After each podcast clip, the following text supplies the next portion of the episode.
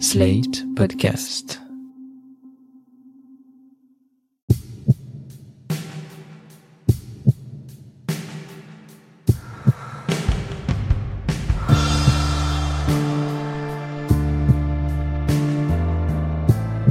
Bonjour et bienvenue dans Ami, le podcast où l'on revisite les trilogies les plus ridicules de l'histoire du cinéma.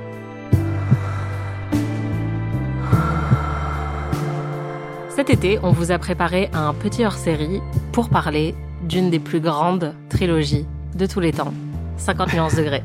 Il y a quelques mois, on a enregistré un live au Paris Podcast Festival dans lequel on se moquait un petit peu et on témoignait aussi euh, tout notre amour pour le premier volet de cette trilogie, 50 nuances degrés. L'épisode que vous allez entendre cette semaine est donc une rediffusion de ce direct, mais ne vous inquiétez pas, à partir de la semaine prochaine, vous aurez deux épisodes inédits puisqu'on va aussi parler de la suite de la trilogie et il y aura, on l'espère, encore plus de fouets, encore plus de répliques absurdes et encore plus de fessées Et de pain de mie aussi. aussi.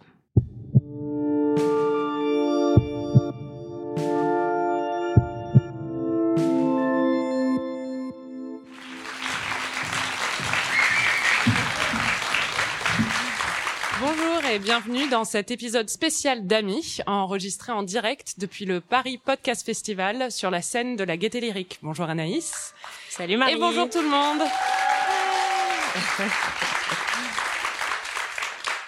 Après avoir regardé 10 saisons de Friends et 5 films Twilight, ce qui en temps ressenti équivaut à peu près à 28 saisons de Friends, on a décidé de s'attaquer à la plus grande œuvre érotico-romantique du premier trimestre de 2015.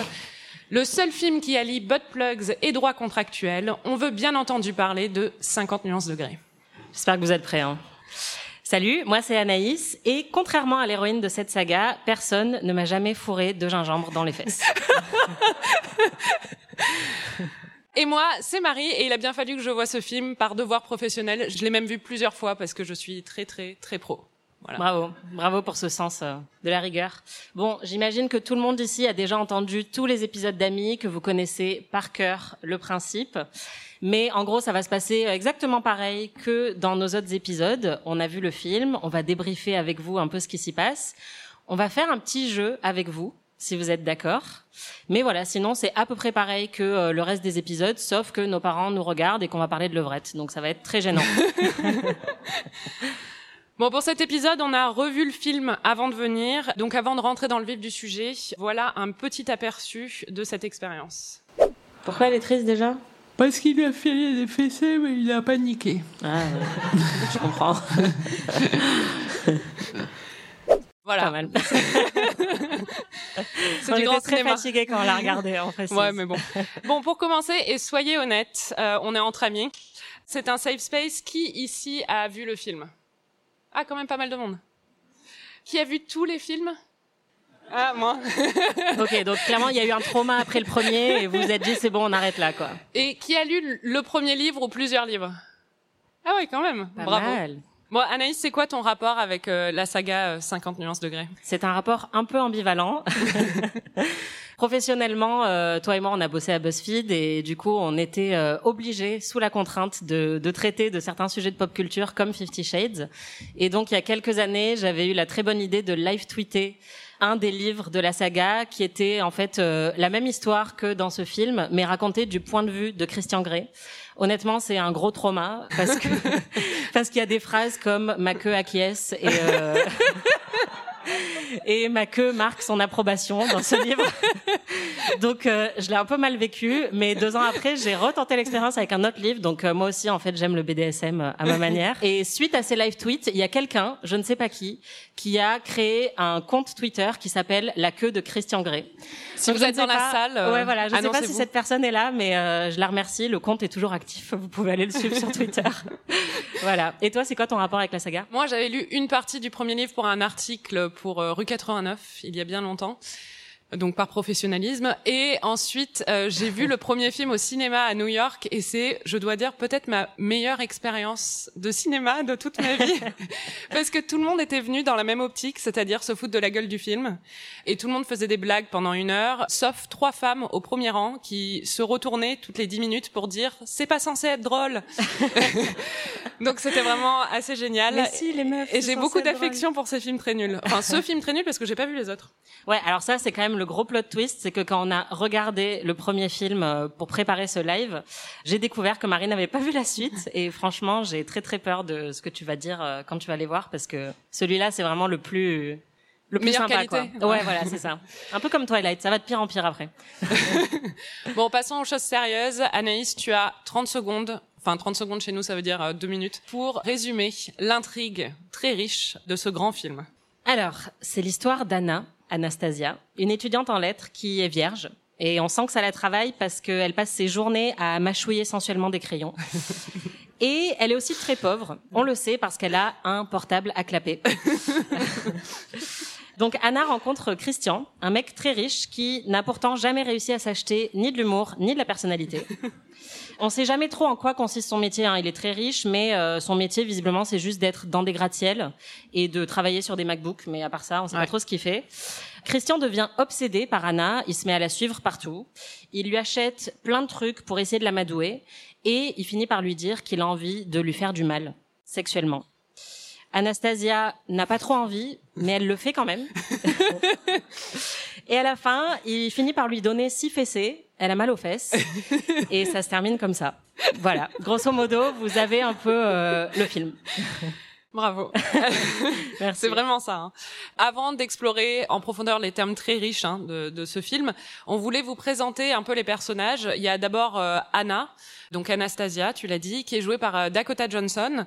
Anaïs, si tu devais décrire Anna en quelques mots, hors son portable à clapper, qu'est-ce que tu dirais Euh, bah, c'est une grosse victime, euh, dans tous les sens du terme, parce que bah, déjà, elle va se faire victimiser par Christian, qui est un psychopathe. Bah, c'est aussi une meuf en profonde détresse capillaire, en fait. Puisque sa frange, on dirait qu'elle a été coupée dans le noir par un enfant de 5 ans qui est myope. Donc euh, déjà, elle part avec beaucoup de handicap dans la vie, quoi. Toi, tu l'as décrire comment? Moi, j'avais marqué, elle a autant de personnalité qu'une tranche de pain de mie non toasté. Voilà. mais c'est assez, ça peut être bon, hein, Pas mais mal. c'est pas à la longue, c'est un peu lassant quand même. Et vous allez le voir, les tranches de pain de mie jouent un rôle très important dans ce film. C'est vrai. On en reparlera. vrai. Il y a une résonance symbolique déjà dans ce que tu C'est vrai. Mais le plus important quand même avec Anna, ce qu'il faut dire, c'est qu'elle se mordit toujours, toujours les lèvres. Et on a un peu fait un décompte pendant, pendant le film. Premier mordillage de lèvres. Deuxième mordillage de lèvres. Mordillage de lèvres, mordillage de lèvres. Mm.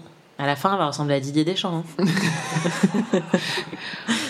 Putain, si elle se Ah, met même à bouffer la machine à étiqueter, on va s'en sortir.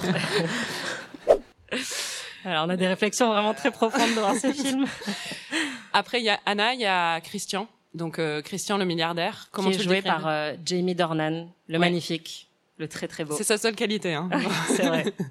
Comment tu le décrirais? Christian, c'est tout ce qui ne va pas avec les hommes, en fait. Euh, c'est vraiment, si vous imaginez l'amant le plus médiocre que vous avez eu dans votre vie, le mec qui n'y connaît rien à l'anatomie féminine, mais qui est persuadé d'être votre meilleur coup, bah, c'est Christian Grey, en fait. voilà.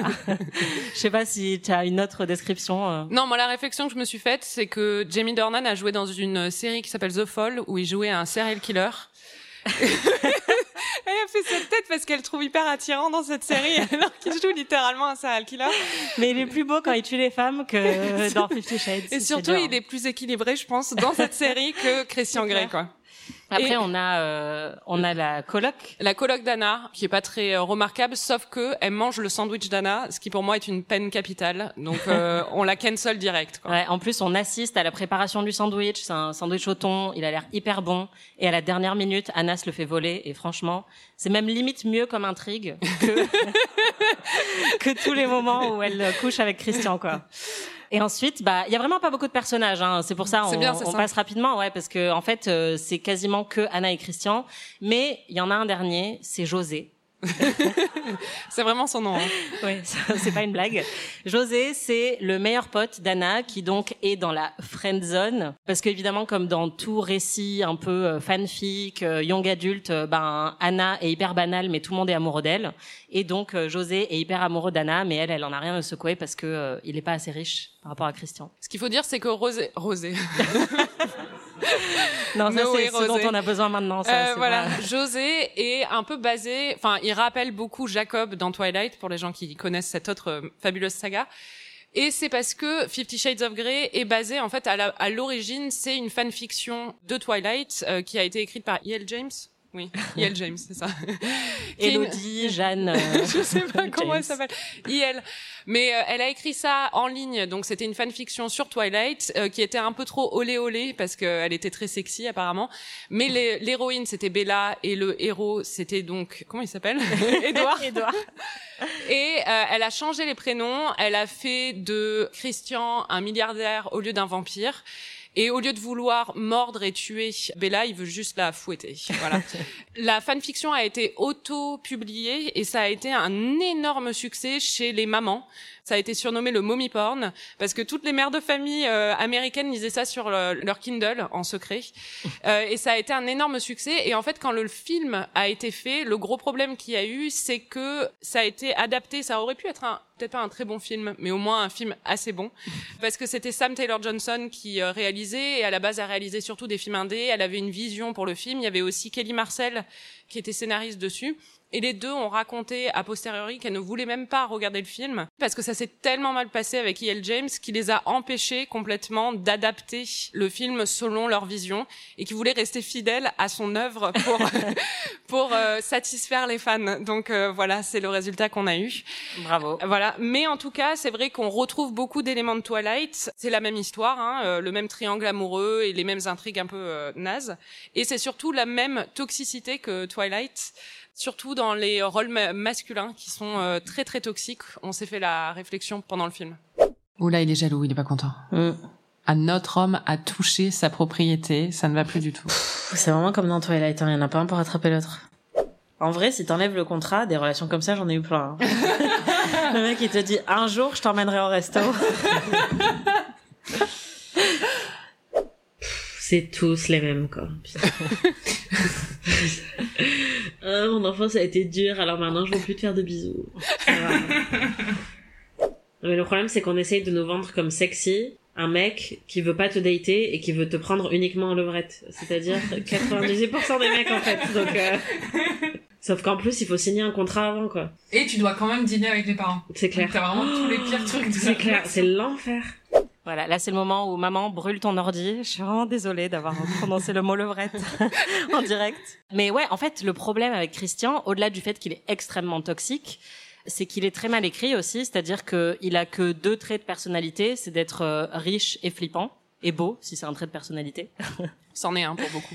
Et vraiment, il est écrit, mais avec les pieds, c'est-à-dire que il a aucune motivation. On comprend pas trop pourquoi il s'intéresse euh, à Anna et vraiment toute sa backstory, c'est un énorme cliché. c'est-à-dire que on comprend que s'il a des gros soucis d'attachement dans sa vie, c'est parce que sa mère était une prostituée qu'elle était accro au crack, qu'elle l'a abandonné et que depuis en fait euh, il est plus capable d'aimer. Donc franchement, c'est Don Draper en fait. Ouais, c'est ça, mais en beaucoup moins subtil. Enfin, en fait, c'est juste n'importe quel mec naze que t'as rencontré dans ta vingtaine qui te dit ma mère m'a jamais dit je t'aime et c'est pour ça que je bande mou quoi. Enfin, vraiment, c'est. Euh, Juste l'enfer absolu, mais visiblement c'est un idéal romantique selon ce film et c'est ça qui est problématique. Bah, le vrai problème c'est que Christian est joué par euh, Jamie Dornan, qui est extrêmement beau et extrêmement sexy et qui, nous fait euh, voilà, qui nous fait oublier toute la toxicité du personnage, n'est-ce pas Anaïs? Ouais, je m'excuse vraiment pour ce que vous vous apprêtez à entendre. oh, oh. If you were mine, you wouldn't be able to sit down for a week. oh là là.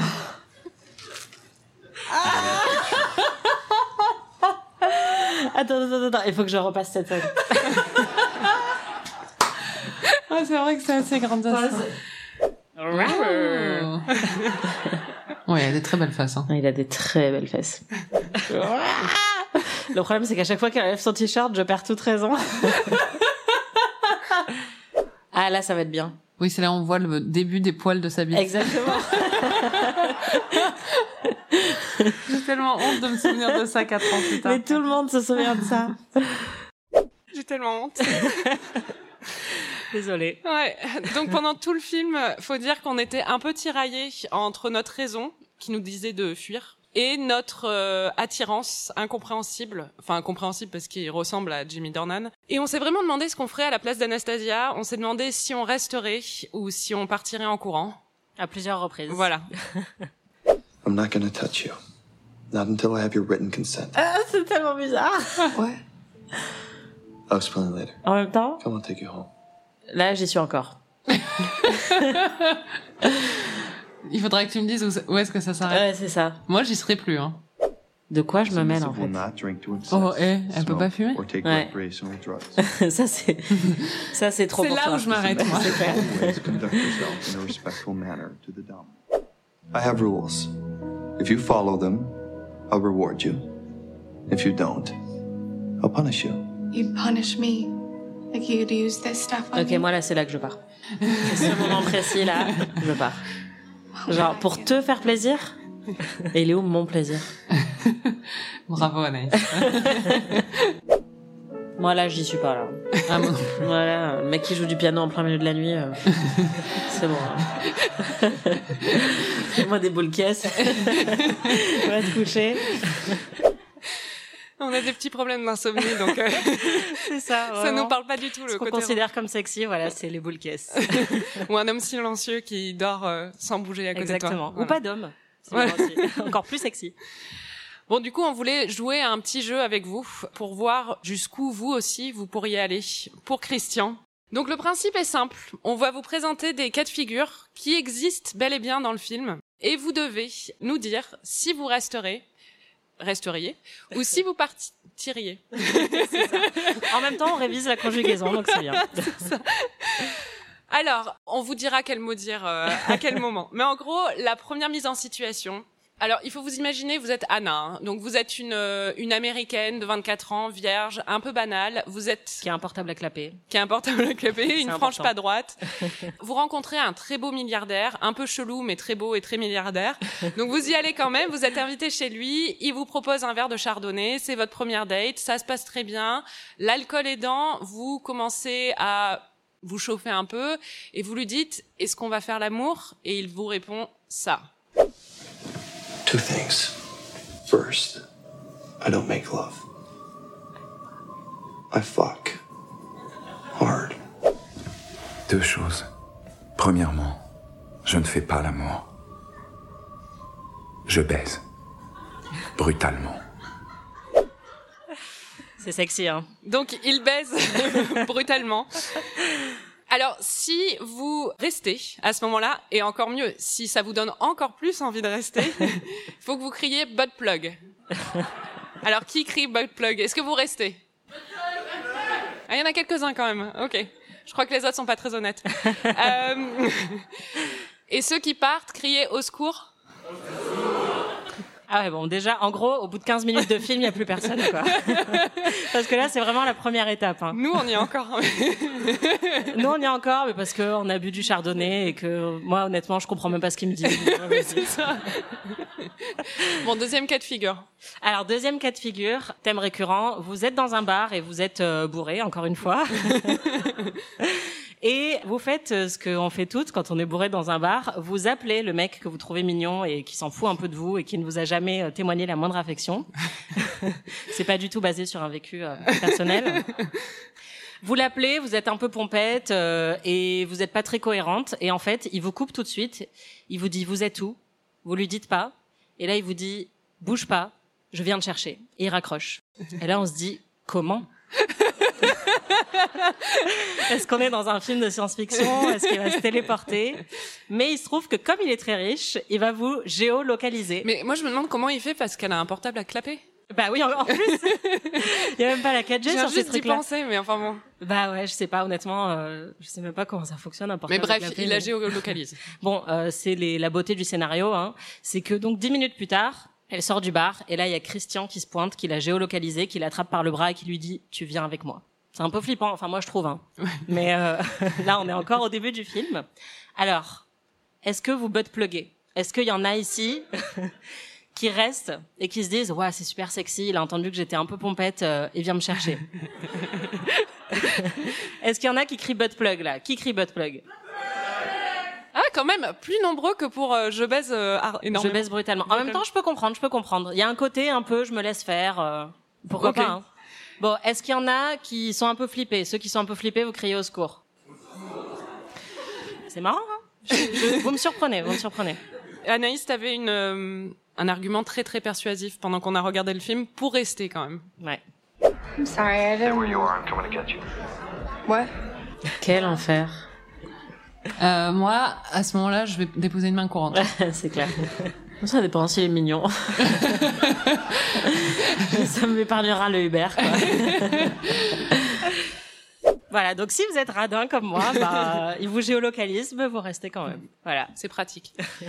Bon, le troisième cas de figure, c'est le contrat. Et il faut dire que le contrat, c'est quand même à peu près 90% du scénario de ce film Oui. tourne autour d'un contrat. C'est vraiment un film sur le droit contractuel, il faut le dire.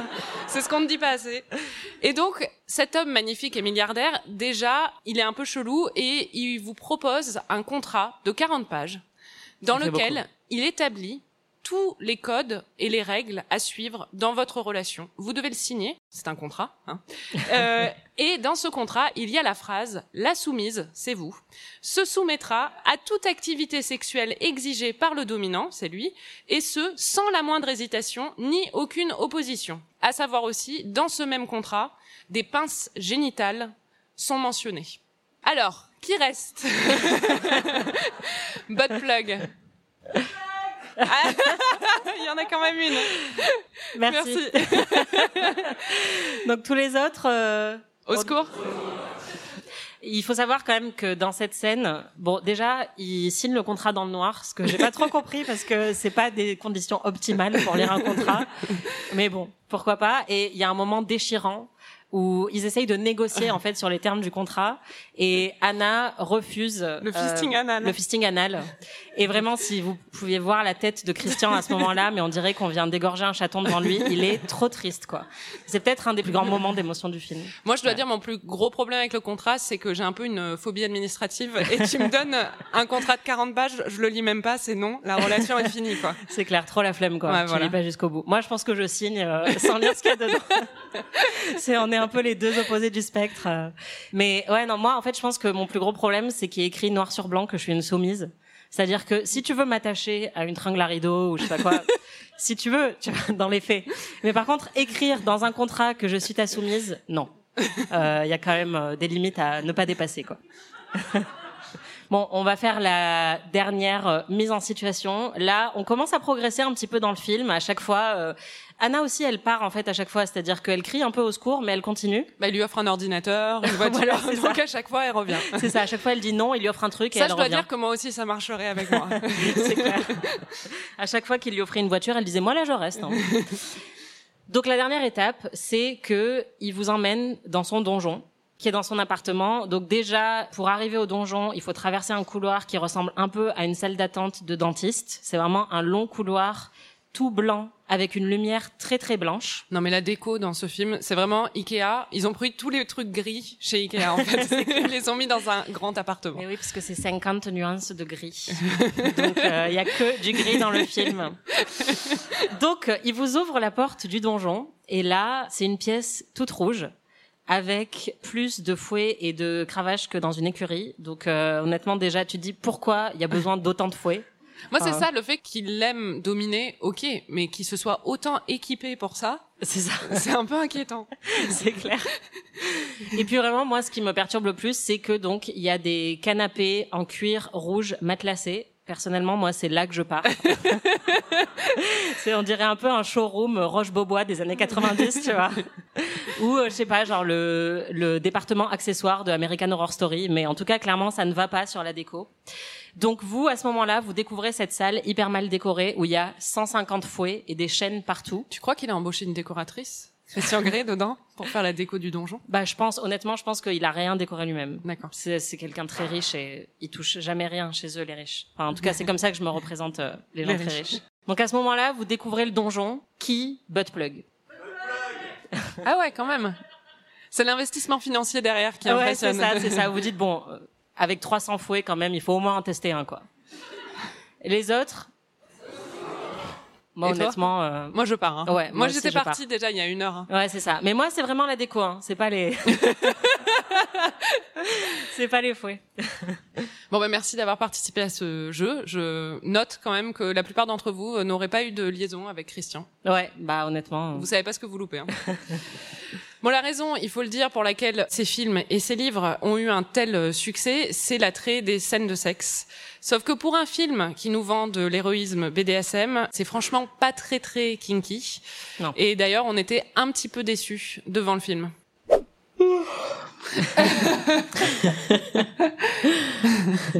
Ouais. Hein. Ouais. Qu'est-ce qu'il veut faire? Il va partir, il va revenir cinq jours plus tard.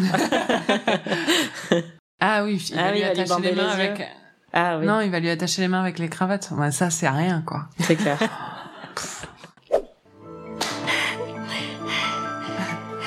Welcome to my world.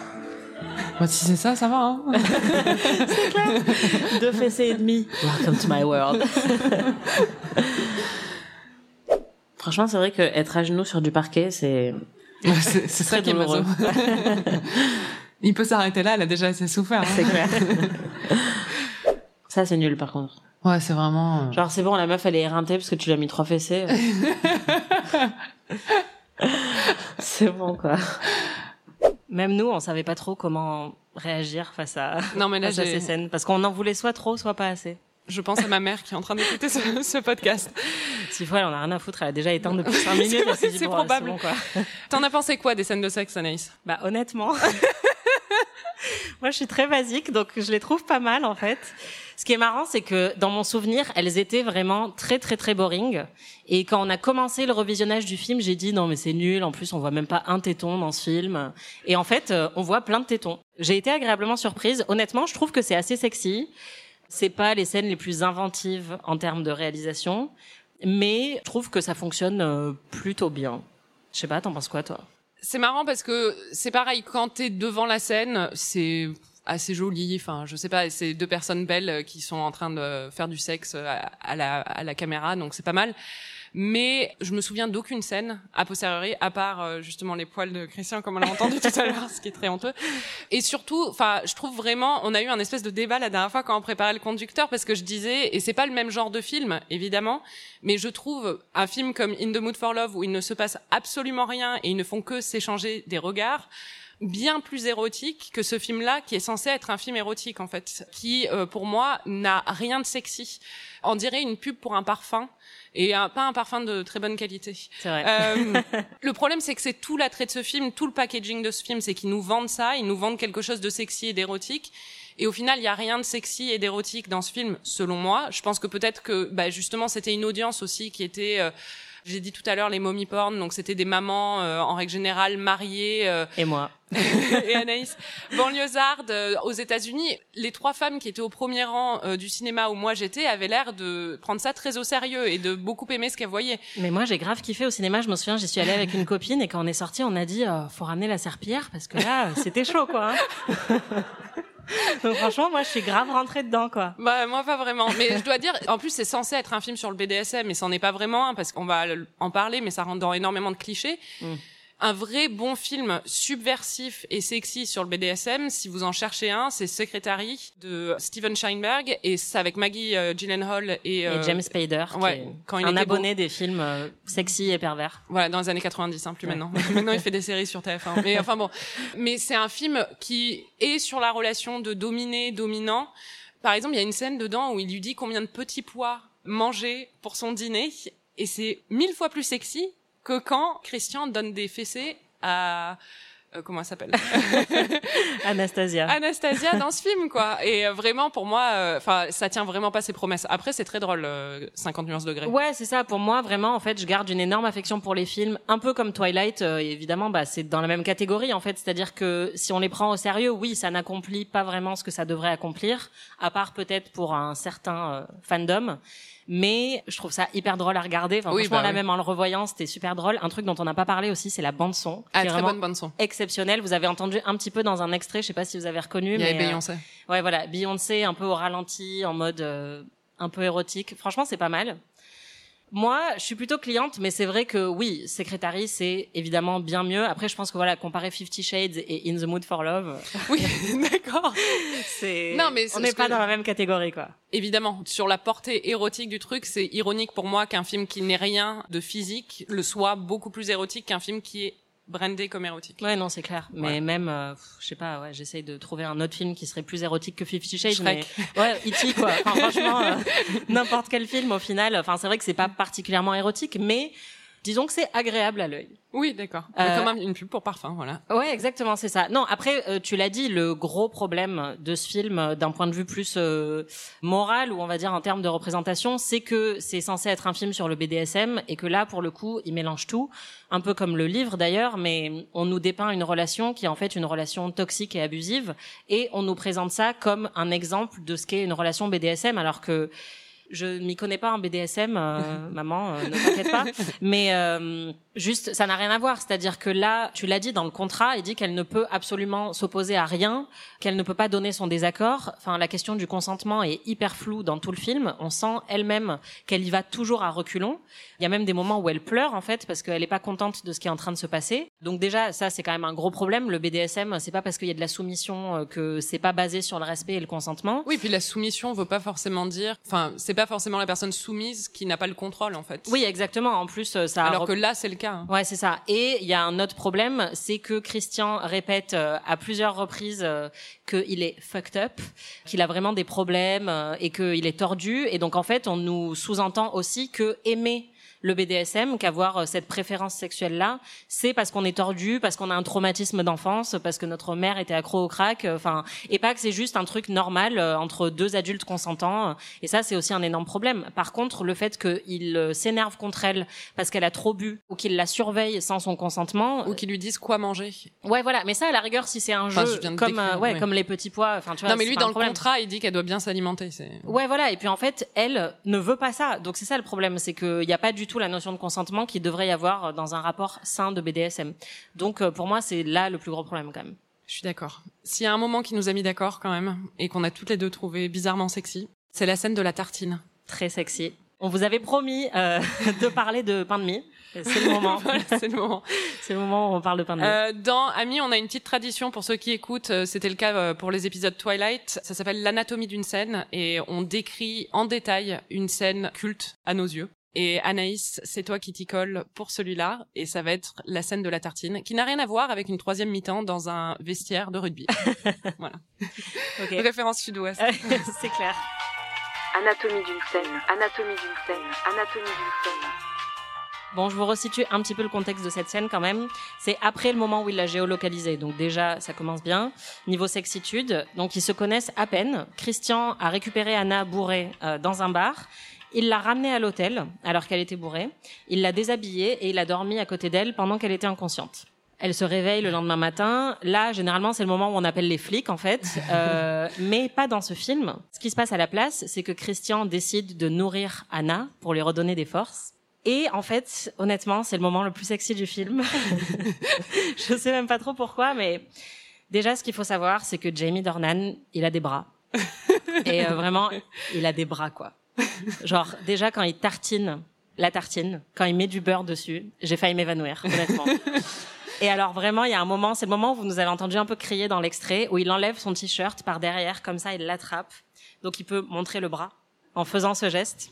Et là, moi j'ai perdu toute raison. C'est là où elle a voulu rejouer la scène. Exactement, parce que franchement, je pense qu'il il a chorégraphié le truc euh, pendant Bah des ouais. heures euh, devant son miroir. C'est très très sexy. Ensuite, il est torse nu. il s'approche d'Anna sur le lit et il lui dit "Si tu étais à moi, tu ne pourrais plus t'asseoir pendant une semaine." Alors pourquoi? Peut-être qu'il a pas de canapé chez lui. euh, il a, il vient d'emménager, il a pas encore eu le temps de meubler, donc euh, voilà, je ne sais pas pourquoi, mais il lui dit tu ne pourras pas t'asseoir pendant une semaine. Donc déjà, c'est assez sexy. Enfin moi je trouve. On sait pas trop s'il veut la tuer ou l'embrasser, ce qui est visiblement c'est ça le BDSM, donc euh, ça fonctionne plutôt bien. Mais le meilleur est à venir. Christian se penche au-dessus d'Anna, il la fixe et tout en la fixant, il mord dans sa tartine. Ça Et tartine à après- elle. À sa tartine à elle, ouais, qu'elle est en train de manger. Donc il lui enlève sa nourriture, mais bon. Il la fixe, il mange sa tartine et il part prendre une douche.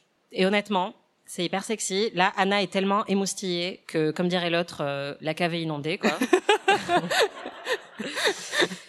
Alors pourquoi c'est sexy? Petite analyse. Bon, déjà, il y a le bras. Vraiment, j'insiste, mais c'est important. Et puis, pour une fois, tout est dans la suggestion. C'est-à-dire qu'il se passe rien, en vrai, mais il se passe beaucoup dans le regard, et on l'a dit, c'est plus sexy que euh, quand il apprend en levrette, quoi. Et puis aussi, il y a la tartine beurrée, bien chaude, qui lui, et qui évoque un petit peu un, un symbole de luxure, en fait. Je sais pas, j'ai essayé de faire une analyse euh, filmique. Euh, voilà, j'ai pas fait d'études de cinéma, vous m'excuserez. Et puis, bah, il y a Christian qui dit qu'il va prendre une douche et honnêtement, un homme propre, euh, c'est très sexy. euh, C'est vrai. voilà, c'était ma petite anatomie d'une scène. Bravo. Merci. Et ben voilà. Et ben voilà. Je me rends compte, dans tous les épisodes, on fait aussi la meilleure réplique. J'ai laissé la mienne sur mon téléphone qui est là-bas, donc je vais aller la chercher. T'as la Bah, tienne vas-y, on t'attend. Non, mais honnêtement, je pense que ma réplique préférée, c'est si tu étais à moi, tu ne pourrais pas t'asseoir pendant une semaine. Je pense qu'on peut pas battre ça. Moi, de mémoire, je vais peut-être pas aller la chercher, c'est quand elle le voit au bout de deux minutes et qu'elle lui dit « Je pense qu'au fond, tu caches des blessures profondes. » Alors qu'il lui a juste dit « Bonjour » et qu'il a répondu à deux de ses questions parce que bon, C'est voilà. clair. Franchement, on devrait faire ça dans le métro. Tu vois un mec mignon et tu lui dis bonjour. Je pense que vous cachez des blessures profondes. Ça marcherait trop parce Grave. que c'est tout, c'est ce qu'ils veulent tous nous faire croire, quoi. C'est clair. On vous invite à tester ça en sortant euh, de cet enregistrement. Un dernier, une dernière étape. Généralement, dans les enregistrements, on a un MVP, donc Most Vital Player. C'est un peu euh, notre- Valuable. Player, ouais. Ça va, putain. Euh, en gros, c'est la personne la plus importante. C'est un peu le winner de l'œuvre qu'on vient d'analyser. Est-ce que tu as un MVP euh, Ah, mais moi, c'est la tartine. hein. Clairement. C'est la vrai star que de ce film. C'est pas mal comme choix. Et toi? Moi, je pense que mon MVP, c'est Taylor, qui est le chauffeur de Christian, Ah oui, c'est vrai. qui est une espèce de mec euh, tout en muscles, qui parle pas. Et lui, tu te dis, lui, s'il me disait qu'il va me fesser, je le croirais, quoi. et je lui dirais oui, d'accord. C'est vrai parce qu'en plus, Christian, il a 27 ans dedans et il fait un peu gringaler quand même. Enfin, il est pas très impressionnant. Ouais, c'est ça. Et puis vraiment, mais il ne sourit à aucun moment du film. Enfin, c'est tragique, quoi. Enfin, vraiment, ce film a été totalement vidé de toute joie, de tout bonheur. Donc, euh, ouais, non, franchement, Taylor, euh, appelle-moi. Je pense que je préférerais largement avoir un- une aventure BDSM avec Taylor le chauffeur que avec euh, avec Christian, ou même avec Anna, honnêtement, mais juste tout sauf Christian.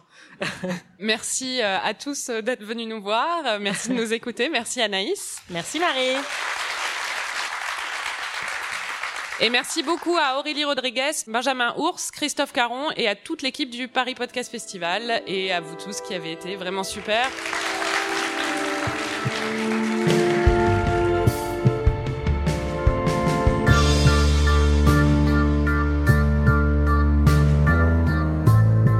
Merci de nous avoir écoutés. Merci Marie. Merci Anaïs. Vous pouvez retrouver tous les épisodes d'Amis sur slate.fr ou votre plateforme de podcast préférée. Notre prochain épisode couvrira le deuxième volet de cette trilogie légendaire et extrêmement sexy. 50 nuances plus sombres. Si vous regardez Fifty Shades en même temps que nous, ne nous envoyez pas d'attaque en justice sur les réseaux sociaux, mais vous pouvez quand même nous dire ce que vous en avez pensé. Si vous avez aimé cet épisode d'amis, on aimerait beaucoup que vous nous laissiez 5 étoiles et un petit commentaire. Et bien sûr, n'oubliez pas de nous hyper toujours auprès de tous vos amis. On se retrouve la semaine prochaine. Et en attendant, vraiment, fuyez les hommes. Ami est un podcast d'Anaïs Bordage et Marie Telling, produit et réalisé par Slate.fr sous la direction de Christophe Caron et Benjamin Ours. Production éditoriale, réalisation et montage Aurélie Rodriguez. Musique Victor Benamou.